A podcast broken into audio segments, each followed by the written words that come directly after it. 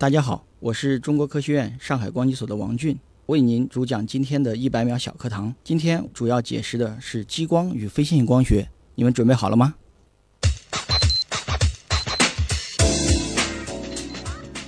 激光是一种在自然界中不存在的光，是我们人类科学家通过自己的智慧产生的一种非常特殊的光源。相信大家其实在平时的工作和生活中也都见过和用过这一类的激光。激光它最大的特点是它的单色性和方向性。单色性指的是不同于我们看到的霓虹灯的光或者 LED 的光，它的光虽然是红色，但是它不纯。但激光产的光，因为它的光波非常的窄，所以它的单色性非常好。激光的另外一大特点就是它的方向性。我们普通的灯光或者 LED 产生的光，它的方向性非常差，但是对激光来讲的话，它的方向性非常好。因此，激光也广泛应用于激光测距、激光雷达。等等一系列的非常重要的应用领域。另外，跟激光息息相关的就是我下面要提到的非线性光学。我们可以假设，我们有一束单色的激光，如果它通过普通的材料的话，它的光的波长是不会发生任何变化的，就是说它的性质不会产生任何变化。那么非线性光学就是我们需要利用一系列的非线性的材料跟这个激光相互作用，让这个激光的波长还有它的性质、频率等等一系列发生变化，来为我们所用。这就是我们所讲的非线性光学。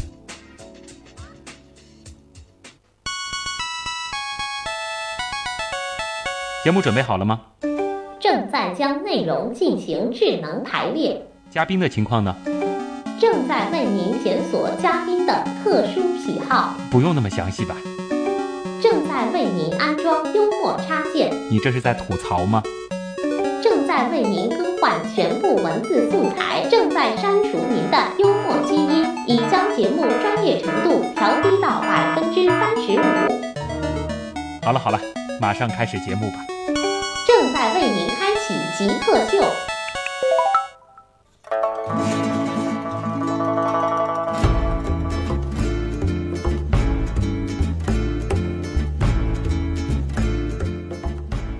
欢迎来到本周的极客秀。极客秀是由上海市科委支持播出。各位好，我是经常用激光笔告诉朋友星星位置的旭东。大家好。我是经常用激光告诉学生材料光子学属性的王俊，应该大家就知道咱们今天的关键词了。结合前面的一百秒小课堂，那就是激光。王俊老师呢，他是中科院上海光学精密机械研究所的研究员，同时也是中科院强激光材料重点实验室的副主任，非常年轻，但是是博士生导师。那么今天其实我们和大家聊的其中一个关键词就是激光。但王老师其实呃，您的这个研究的这个领域，确切一点说的话，是和激光相关的这些。材料是吗？对的。好，那我们接下来呢，就先通过极速考场啊，我们先来熟悉一下王军老师到底是怎样一个人。极速考场，首先是咱们的几道必答题啊，怎么样定义极客，以及你自己觉得你曾经做过的最符合极客定义的事儿？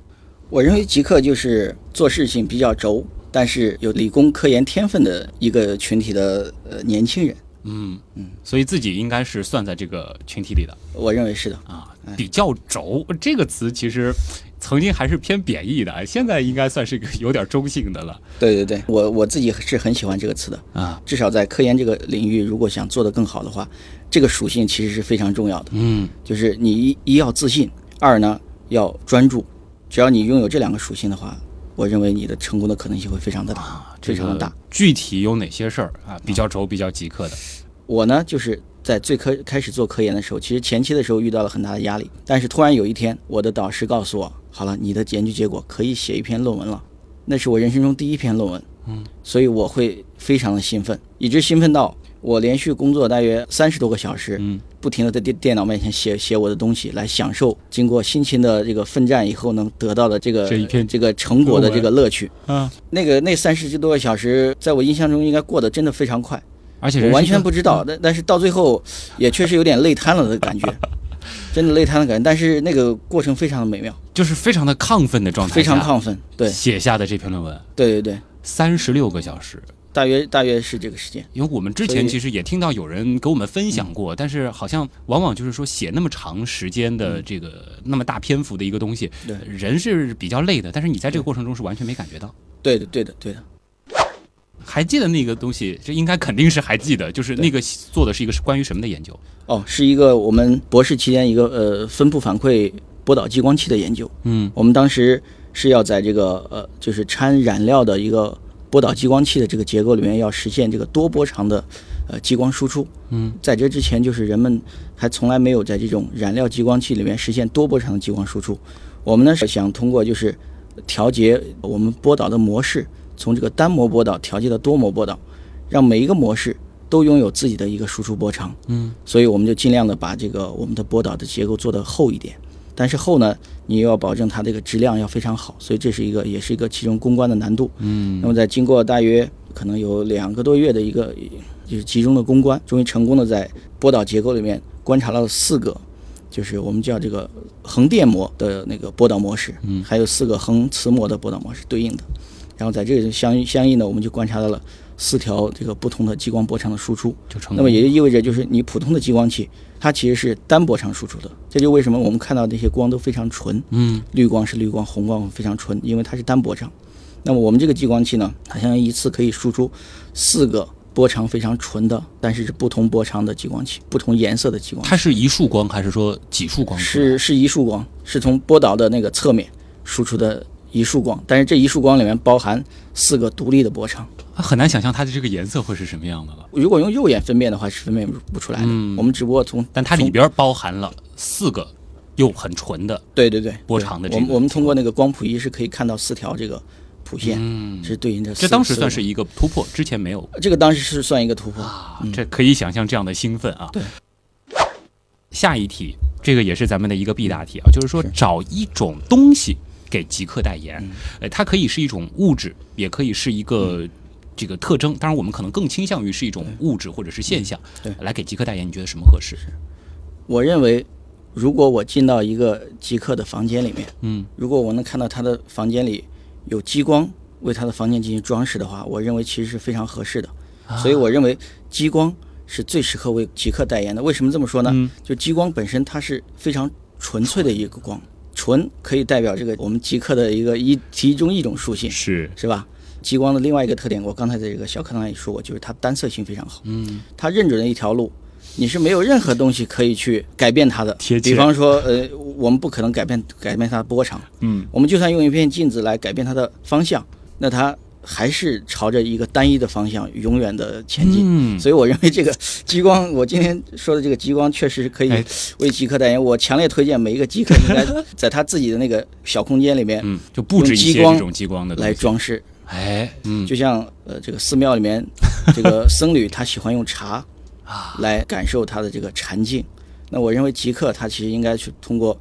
这个欣赏激光来来这个这个抒发他自己的对这个情怀。而且很多的这个研究领域，其实它都需要用到激光作为它的这个实验的这个工具或者是手段。嗯，对的，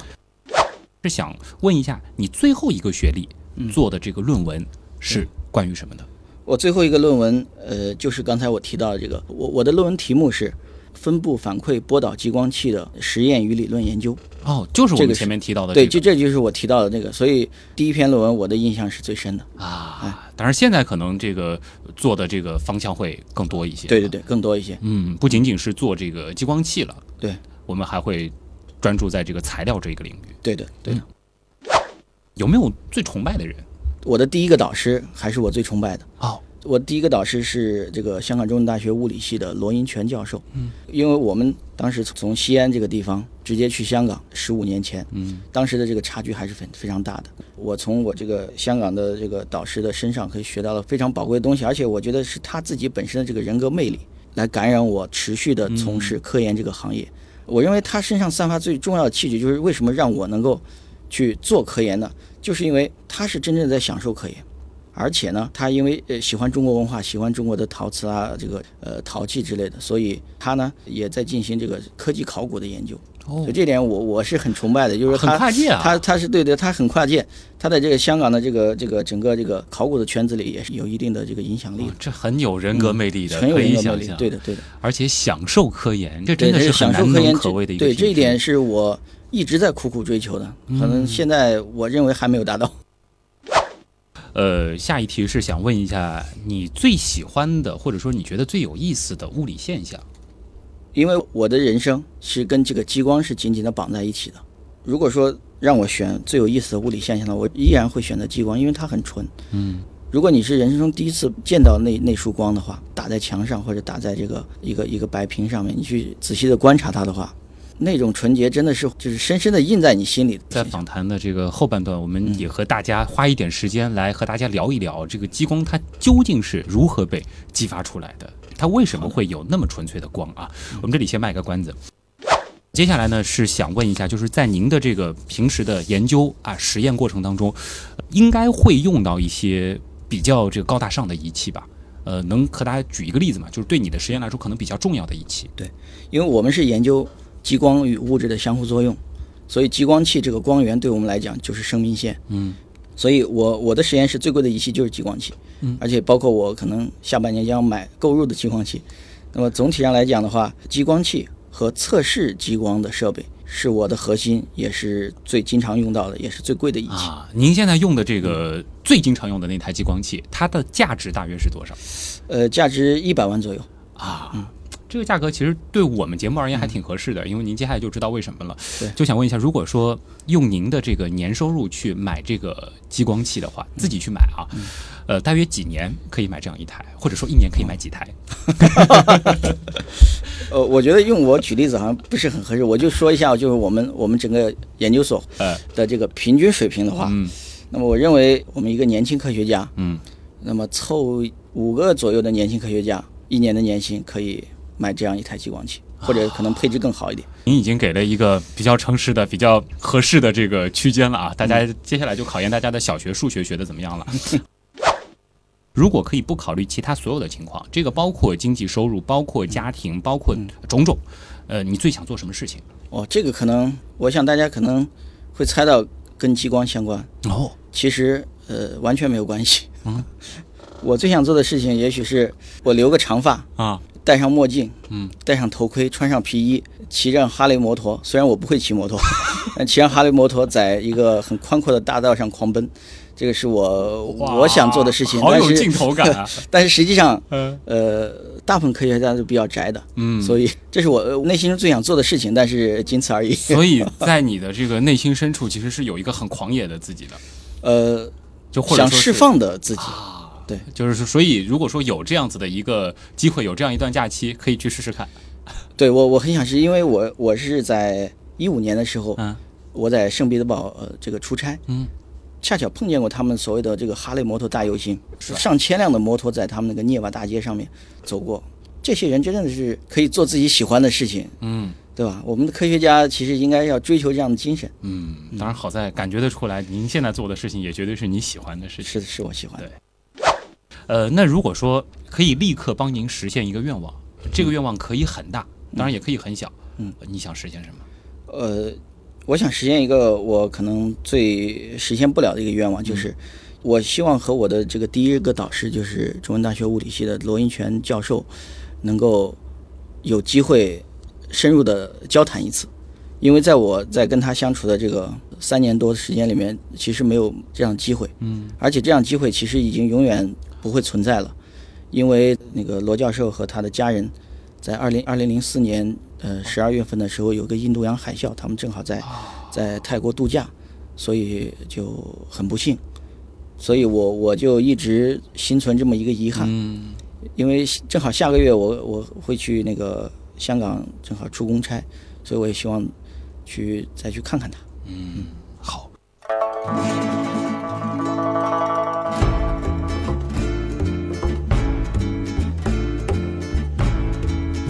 欢迎回到极客秀，大家好，我是喜欢用激光笔告诉朋友天上的星星位置在哪儿的旭东。大家好，我是经常用激光告诉学生材料光子学属性的王俊。嗯，激光在我的这个兴趣爱好当中，倒算是一个呃挺主要的工具啊。这个和王老师是你的研究领域当中是一个非常重要的工具。那倒是可以花一点时间，我们先和大家来聊聊，就是激光这个东西它到底是怎么回事儿。其实我第一次见到激光的时候，这个当时比较小的时候，是老师的一个就是上课用的教具，对拿到我手上，我记得我当时是玩了可能有一两个小时，嗯就觉得非常好玩的一个东西。虽然说比较危险，但是的确让人非常的着迷。那它是什么样的一个原理，可以做到那么纯粹的这个光呢？它和我们平时看到的这些灯光太不一样了。对的。那么呃，我就先简单介绍一下激光。嗯激光呢，它是就是在自然界中你是找不到这样的一束光的，这束光也是通过我们科学家的智慧来创造出来的。嗯那我就从呃稍微源头一点开始给大家介绍，就是美国军方最早的时候，他们就利用微波来要做这个这个微波器件。那么他们想着，哎，这个微波怎么样能够放大？那么在这个过程中，人们就自然而然讲到，就是微波既然能放大，微波是属于电磁波，光波其实也是电磁波。那么微波既然能被放大，那光波能不能被放大？那么也就是率先是美国和俄罗斯的科学家，他们用巧妙的利用一个谐振腔的原理，经过震荡以后，经过模式的筛选，可以把同一个模式的光提取出来，并且放大，所以才产生的这个激光。所以激光一定是在呃从激光器里产生的。那么这个激光器，它的这个结构，无论你在实验室看到大的，还是你手里拿的一个小的，它这个结构都是一样的。那激光的结构就是工作物质，就比方说我的最著名的就是红宝石激光器，就红宝石就是它的工作物质。那么还有一个泵浦源，就是我比方说是呃氙灯，亮度非常高的一个白灯氙灯，通过放电以后，它有白光，白光被红宝石吸收。那么红宝石因为它所谓的粒子数啊，它可以从低能级跳到高能级上去。那么它在高能级上，它会产生聚集效应。这就好比是我们把一桶一桶的水抬到很高很高的楼层上面，然后让它聚集起来，先不要让它全部倒下来，啊继续一下。哎，积积蓄一下，我们这个专业名词叫离子束反转，就一定要有一个离子束从这个普通的一个分布，让它形成一个反转的一个分布，就是说在高能级上一定要聚集大量的这种性质相同的粒子。嗯，那么这个这个过程其实是通过这个谐振腔来产生的，就谐振腔就是两片平行的这个高反射镜，嗯哼就是激光产生这个光啊，不停的在这个反射镜中来来回的震荡。啊，以光速的震荡，所以它很快的会在在某一个能级上面聚集出大量的这个同一性质的离子束来。嗯，那么我们再通过这个所谓的这个 Q 开关或者或者这个这个锁膜这等一系列原理，相当于把这个闸门打开。啊，比如说你在高处聚集的这大量的像一桶桶的水，它可以瞬间的倾泻而出，就倾泻而出。那么你的激光也是一样，它就在瞬间可以倾泻而出，大量的性质相同的、我们相干性非常好的这些光子就可以一瞬间出来。嗯，所以你可你看到的激光的单色性非常好，也就是说它的波长是单一的，对，而且它的方向性非常好。另外就是相干性，也就是说光子与光子之间都是一样的光子，一个属性。哎一个属性光子，所以我们就认为它光相干性很好。嗯，那么激光的三大属性就是这三三三大属性，就是单色性、方向性和相干性。所以这是一种只有通过我们的这种实验方式，或者说是这种人工的这个方式，对，这就是是一种创造性的呃一个理念，就是通过谐振腔来对光进行放大。对，这个就是如何制造这个激光，如何得到激光的一个原理了。对，那么您现在的这个研究领域，因为我们看到了，就是你还有一个抬头是这个强激光材料重点实验室。这个强激光材料我们怎么去理解？是说，呃，是一种能够制造强激光的材料呢，还是说它是能够适应强激光的材料？其实这两点都有的。都有。对，因为我们普通意义上的这个所谓的激光材料啊，一方面就是它产生激光材料，比方说我们的激激光产生的工作物质，我们可以把它叫激光材料。嗯，但实际上就是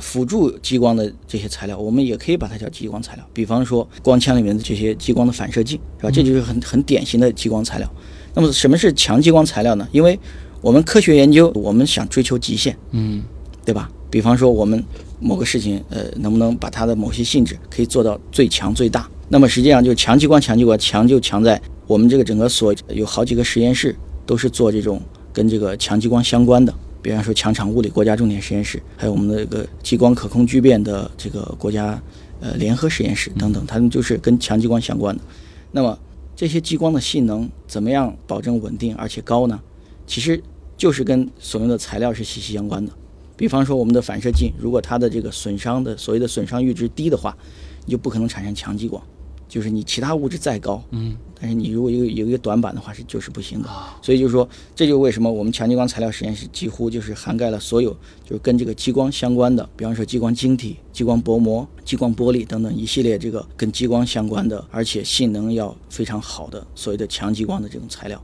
来为激光服务，嗯要让这个木桶上的每一块板它都足够的高，非常正确。才能够让它得到这个最后我们可能想要的这个实验结果，。对的，所以说，跟这个事情相关的所有的材料，我们全部归在了强激光材料当中，是的，是的，不是说单指某一种。不是单指某一种。那比如说，这个跟我们这个普通人相对来说会比较呃熟悉一些的这个激光材料，有哪些可能是在你们这个范畴当中的？我们现在用到的其实不是一种非线性材料做出来的所谓的激光防护的护具。嗯比方说，我们有时候会在电影中看到，呃这个开启激光的话，它一定要带一个激光防护镜。嗯嗯呃，那种激光防护镜其实它是一个呃简单的吸收原理，嗯，就是它完全把那个波段的光吸收掉，嗯不让那个波段的光进到你眼睛里，只是一个这样的防护。但是这样的防护可能跟现在意义上提到的这个强激光防护的意义还不一样，因为强激光防护的话，我们既要能够保护，比方说我们的眼睛不受那些光波的损害，而且呢还要保证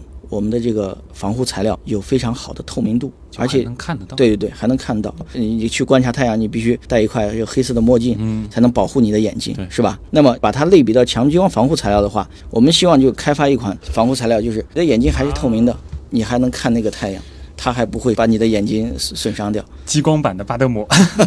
对，这个很有意思啊。嗯这个的话，其实就是后面我看到的，就是您的这个材料当中有有一块，就是说到您设计并且验证了第一款基于石墨烯的强激光防护器件，是类似这样的一个东西。对的，嗯，这个石墨烯这个这个名词本身现在已经呃越来越热，越来越这个大家都很熟悉。那么石墨烯是二零零四年的时候，两个俄裔的英国科学家，曼彻斯特大学的 Gilm 和 Noah Shlof 教授两个人，当然还有他们的研究团队一起发现的。呃，第一个发现的这这样一个石墨烯这种材料，石墨烯呢最精确的定义应该就是单原子碳层的一层碳。嗯，那么呃这样的一种材料，那么我们呢是在二零零八年的时候跟我们的合作者一起第一次研究了，就是能不能用石墨烯这种材料作为一个激光防护的器件，因为我们认为石墨烯它本身有一个锥形的能带结构，这个能带结构就跟普通的我们的半导体的这种有带系的这种结构是非常不一样的，就是它是一个非常独特的一个体系。我们就认为这样的一个锥形的带系结构的石墨烯，可能能对所谓的宽波段的防护起作用，因为石墨烯对从可见光到近红外的一个非常宽的波段都有一个所谓的共振吸收。共振吸收的话，也就意味着它的吸收能力其实是非常强的。嗯，如果非共振吸收的话，就是说它吸收能力其实不强，就是说它的能能级不匹配。所以石墨烯正好它因为它是个线性色散的一个能级结构，所以理论上来讲，它对任何一个光波都可以进行同样的共振的吸收。所以我们认为这个属性可能能对做这个激光防护啊器材很合适。非常合适，特别是做宽波段的，因为如果是个单一波段的话，它的意义其实就没有做宽波段的一个激光防护要强。嗯，所以我们就基于呃石墨烯结构，因为当时零八年的时候，其实获得石墨烯或者说获得我们想做防护器件那个大批量石墨烯，当时还不是那么容易的。刚刚所以对，所以我们是跟我们的合作者一起，也算是呃也比较幸运。呃，这个我们跟合作者一起，能够用我们的所谓的液相玻璃技术，制备出大批量的这种液相分散的石墨烯纳米片。那么这种石墨烯纳米片经过研究以后，它可以跟那个宽波段的我们的这个脉冲激光可以发生强烈的这个光与物质相互作用，可以有效的把这些光波散射或者吸收掉。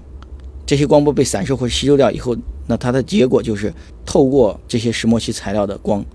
是非常少量的，所以就达到了我们所谓的防护的目的。而且它应用的这个波段就会比较的这个非常宽它的这个场景就会很多，不是说很单一的一一两个这个激光它才能用来防护。对的，对的。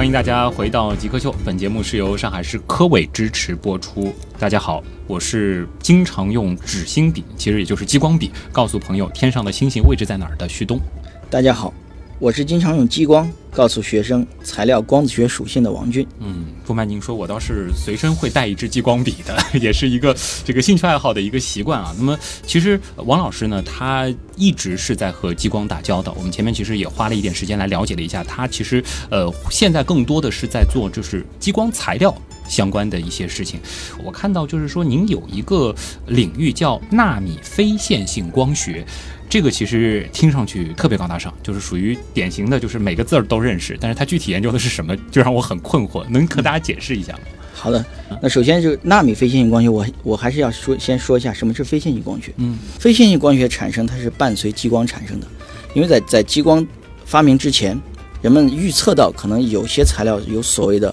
我后面会解释到的非线性光学的性质，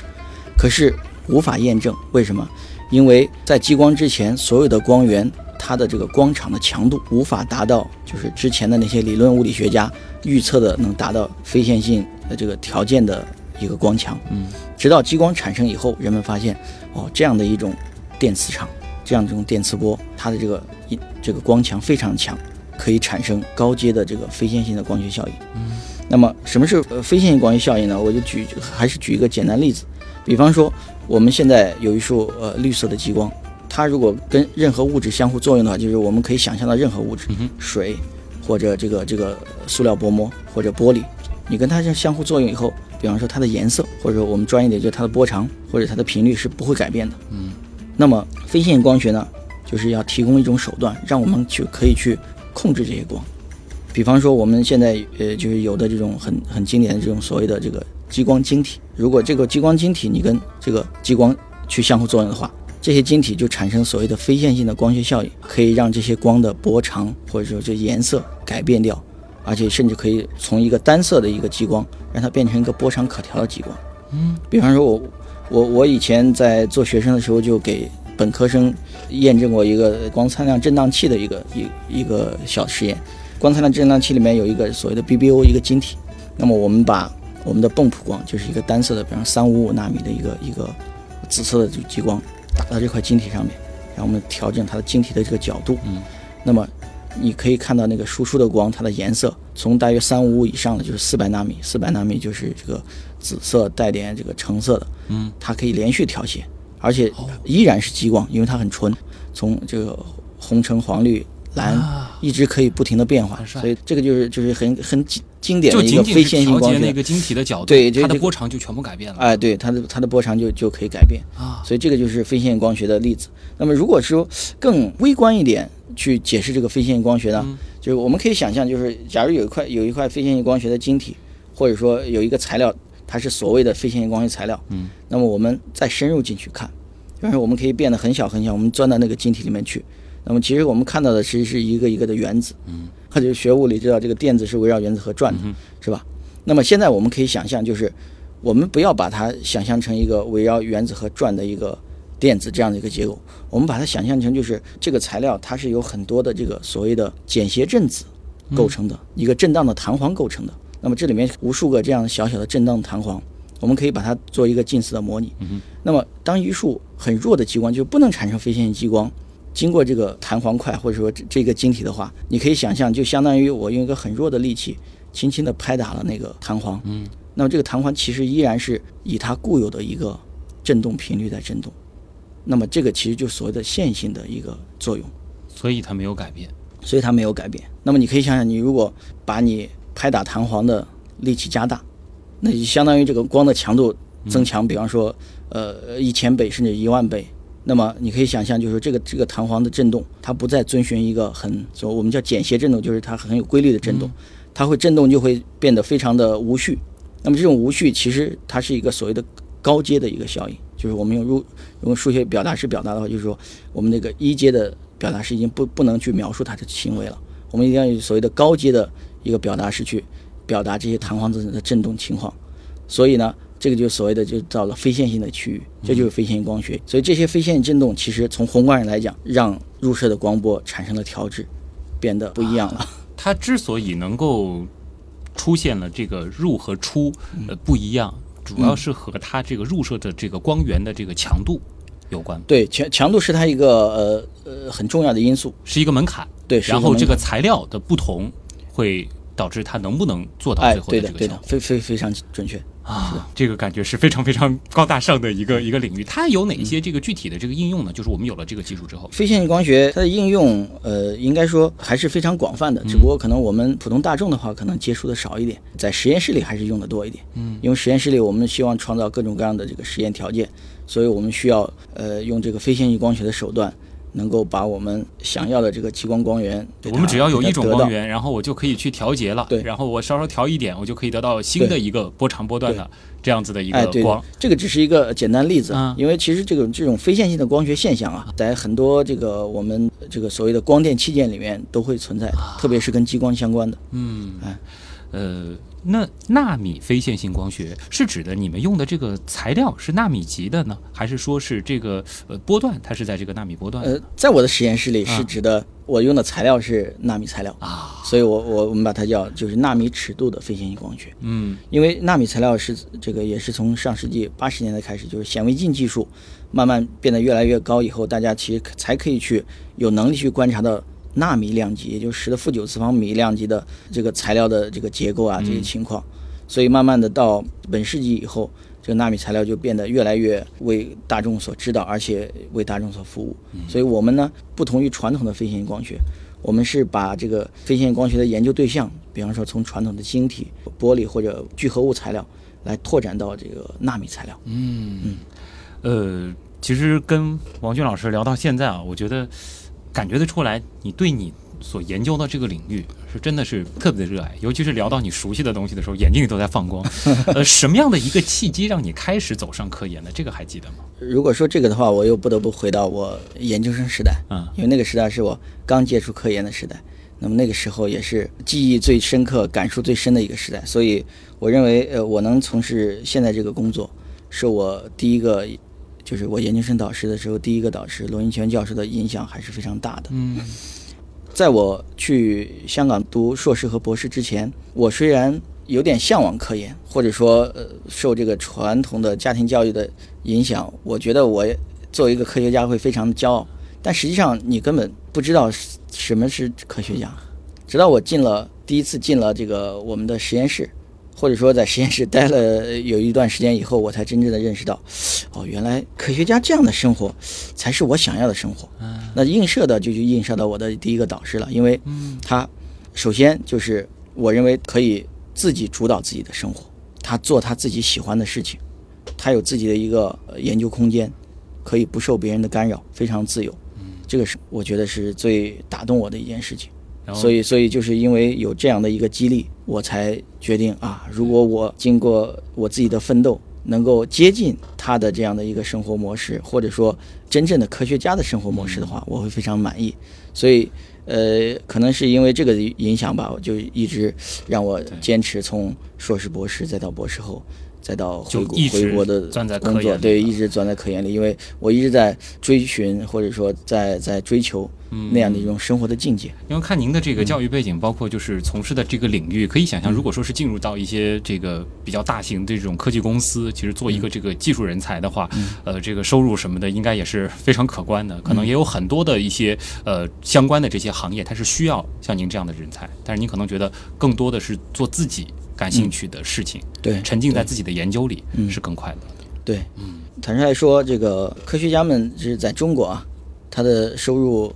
还是不能跟跟欧美的这个相应的水平持平的。对，所以，把科学家这个群体能够吸引到做这些事情的，一定是他的兴趣，嗯，一定是出于对这一件事情定是出于的热爱。热爱，非常的热爱，是极客式的热爱。对，太棒了，谢谢帮我们点题啊！今天做客我们极客秀的呢是中科院上海光机所的研究员，也是中科院强激光材料重点实验室的副主任、博士生导师王俊。我们在稍后呢就进入到了问题来了，我们也来听听看网友对于王老师所研究的这个领域还有哪些好玩的问题。问题来了，问题来了，问题来了，三宅医生他这个问题呢，其实和我们刚才聊的这个纳米非线性光学有关啊。他提到的就是说，呃，这种技术现在在这个呃实用阶段，它有哪些这个真正的这个应用，或者说，呃，如果往未来看，它还有哪些好的应用前景？嗯好的，呃，真正应用可能我说的这些应用，可能我们日常中还是接触不到，但是它确实是非常关键的应用。我就举一个例子啊，就是我们这个所谓的纳米非线性光学的一个应用，就是纳米非线性光学，包括我们的这个纳米材料石墨烯，它有一个很典型的特点，就是所谓的饱和吸收。嗯，它这个饱和吸收意思是什么呢？就是它也是跟光的强度相关的。如果是光强弱的光作用到这个石墨烯上以后呢，它的吸收能力会非常强，也就是说它把这个光波会大部分吸收掉。嗯，但如果你光强强的话，它反而就让你通过了，它就不吸收了。遇弱则强，哎，对对，遇强则弱。遇强则弱。所以，所以你可以想象，就是这样的一种属性，可以让通过的这个光波，它的背景噪声被大大的压制，对对吧？就是因为它低的噪声我不我不要你，我只挑你高这个能量高的那一部分。没错，那么这是一个很重要的一个属性。那么在我们所谓的这个这个超快激激光光源这个应用领域，因为激光这个超快光源对我们这个做实验，啊，当然包括现在可能越来越多的这个应用，包括这个激光医疗什么的都非常重要。那么怎么样能产生非常快速，比方说我们的飞秒的，就十的十五负十五次方秒的这个激光脉冲？那么这个就需要一个所谓的这个饱和吸收导致的一个锁膜或者调 Q 的一个效果，呃，主要是锁膜的一个效果。那么锁膜当然有有很多机制，那么其中一个机制就是类似于石墨烯这种材料，它可以产生一个饱和吸收的一个效果，嗯，就可以让你产生超短的脉冲输出。那么它的原理是这样的，就是我在一个激激光枪里面，我插入一片石墨烯，那么如果这个激光枪的这个强度不够的话，那实际上这个石墨烯相当于把这个门挡住了。全部吸掉哎，全部吸掉，你这个激光是出不来的。啊，那只有激光在里面不停的积累，它的能量不停地增高。当增高到这个石墨烯感觉到，哎，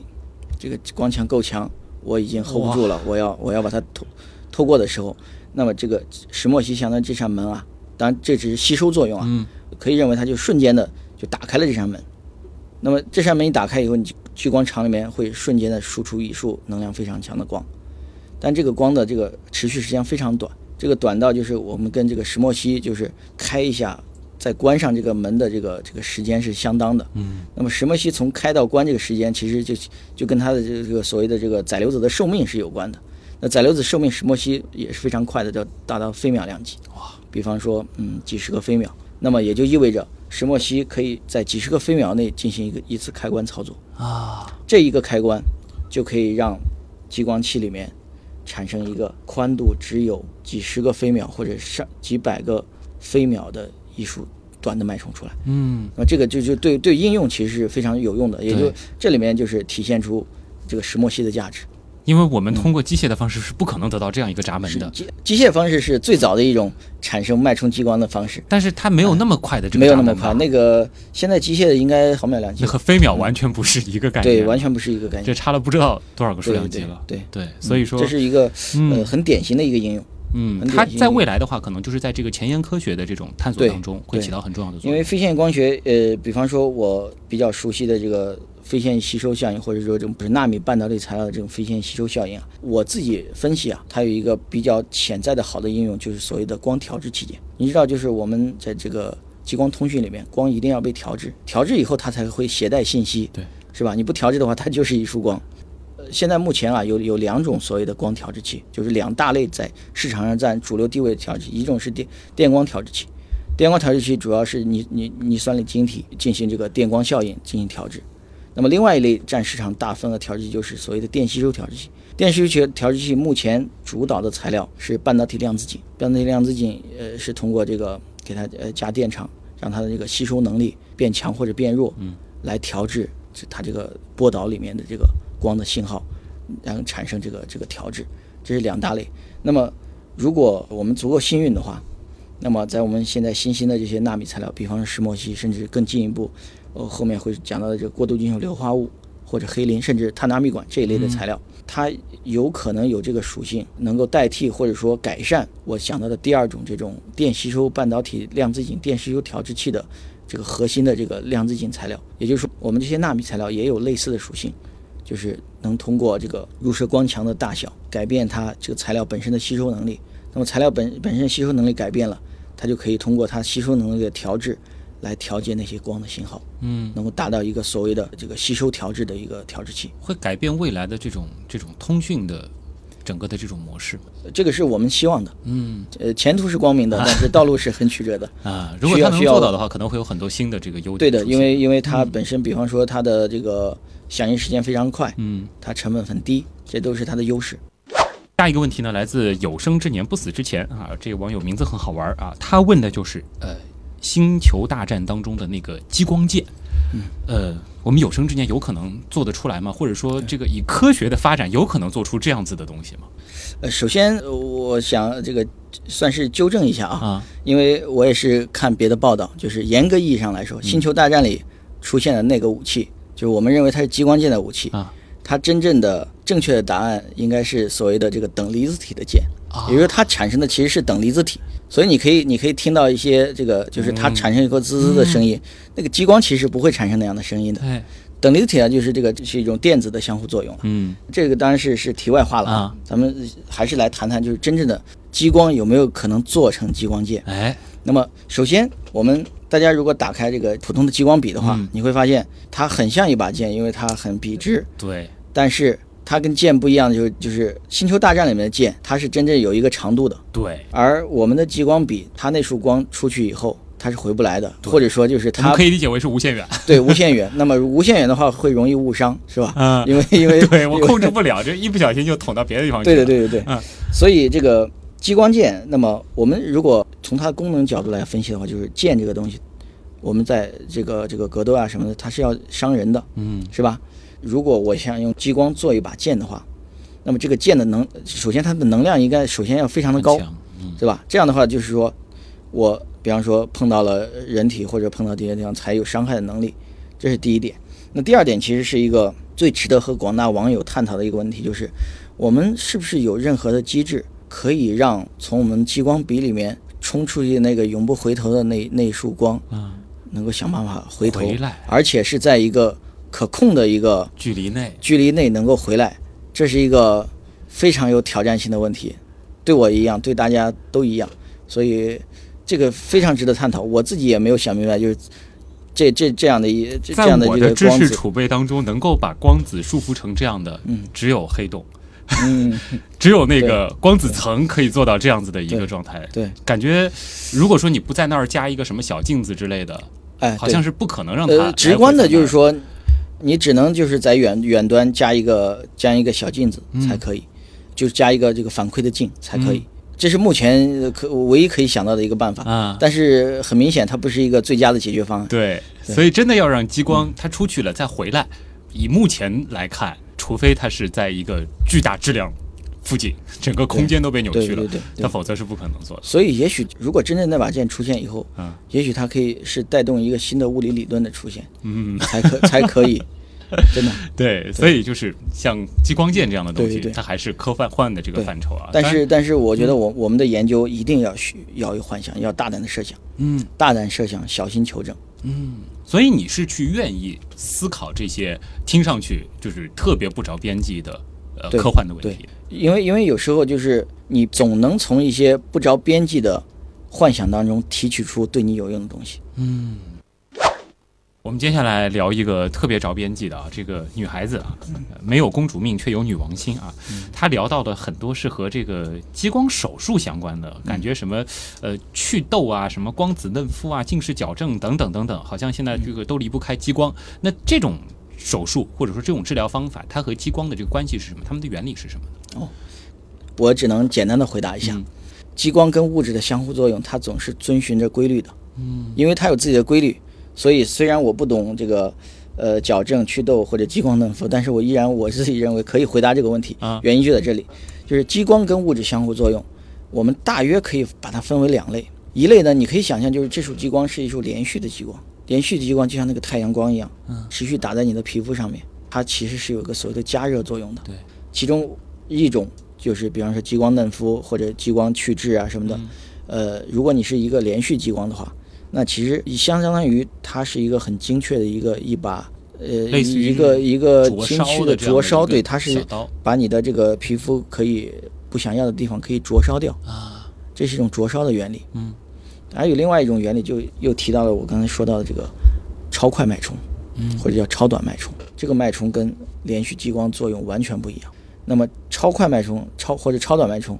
其实你如果看那个仪器的话，你似乎认为它其实也是连续的，嗯，但其实它不是连续的，因为它的那个重复频率非常高，其实我们肉眼兆赫兹或者 K 赫兹的一个重复频率，其实你看不到。但实际上，它那个激光就是你看到的东西，它的那个性质啊，完全跟你连续激光不一样。它的最大的特点就是超短脉冲最大的特点就是它的这个峰值功率非常的高，也就是说它能在皮秒就十的负二负十二次方秒或者十的负五十五次方就飞秒的这么短的一个时间内，迅速的把大量的能量释放出来。嗯这是它最大一个特点。所以这类的激光如果作用在你的物质上的话，它就不是个烧蚀作用了，它直接就是个电离作用。或者我说一个不是很专业的，就是直接像把你的皮肤气化了。它不是烧烧的话会很疼的，啊对不对？它慢慢一点烧掉，超快的飞秒或者脉冲或者皮秒脉冲作用在你的皮肤上，它直接啪一下打掉了，嗯，而且非常精确。你烧的话，因为它它会导热，扩散所以你的一大片面积都会感受到。啊，但是那个飞秒的话，它是一瞬间作用到一个点上面，它的热量完全不会不会就是在你周边的皮肤上感觉。因为它没有后续的这个跟对上，，至少我我认为是这样，啊就是你那个打在皮肤上，你周围皮肤不会疼，它瞬间定点的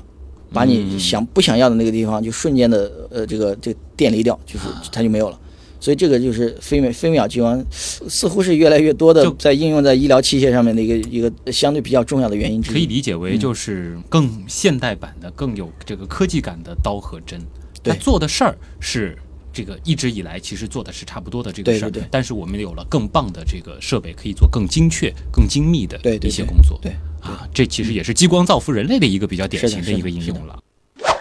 花有百般红啊，他的这个问题呢也比较实际啊，就是说可能也是一位想从事科研的，他就想请教这个王老师了，就是说如果要到您这儿去读博士啊，这个或者说到您这儿这个搞研究，可能这个需要有哪些这个条件？我们说这个呃比较实际的条件可能也有，或者说是比较一些呃偏个人的一些性格上的这种条件，您都可以简单的说一说。如果实际条件的话，就是如果这位网友是本科生的话，嗯，那么这个条件来说，相对来说就界定就模糊一些。这个首先呢，我们可能需要呃他的这个基础课的成绩还是要比较好。比方说，我自己觉得，如果能达到全班的前三分之一，那基本上就达到一个入门的水平了。啊另外呢，就是我们其实最我自己觉得最重要的环节就是面试。啊，面试的时候，我们可以通过一些问一些专业的和非专业的问题，来判断你是否做科研。就是你会看得出，就是有的人他就是能适合做科研的。，对对这个是一种什么样的特质呢哦？可以这样说，就是因为现在啊，很多本科生他们在本科的时候就有各种各样的机会进实验室，嗯所以这一点就是我们重点重点考察，就是说你在本科的时候有没有进过实验室做过科研，就对科研到底了解不了解。啊那对了解不了解，其实我们是会有一个判断的。比方说，你无论做什么，我们会问你，哎，这个这个事情大约原理是什么？你最终要达到什么目的？那么我们大约可以通过你的回答，能判断出你是不是真的大约了解啊了这件事情，其实是可以判断出来的。嗯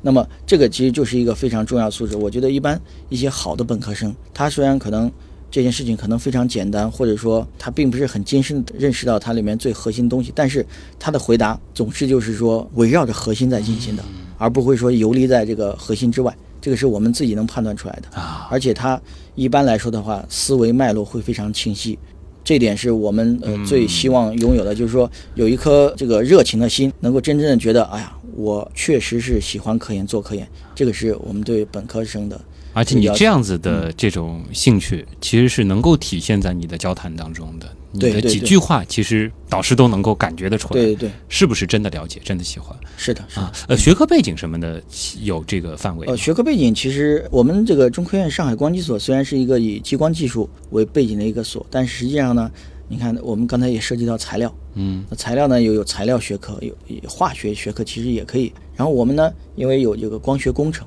所以光有做一个工程的话，它需要懂电的、懂机械的。所以就是说，虽然是一个以围绕光学学科做的，但是如果你是一个别的背景的话，我认为也许你你你的这个角色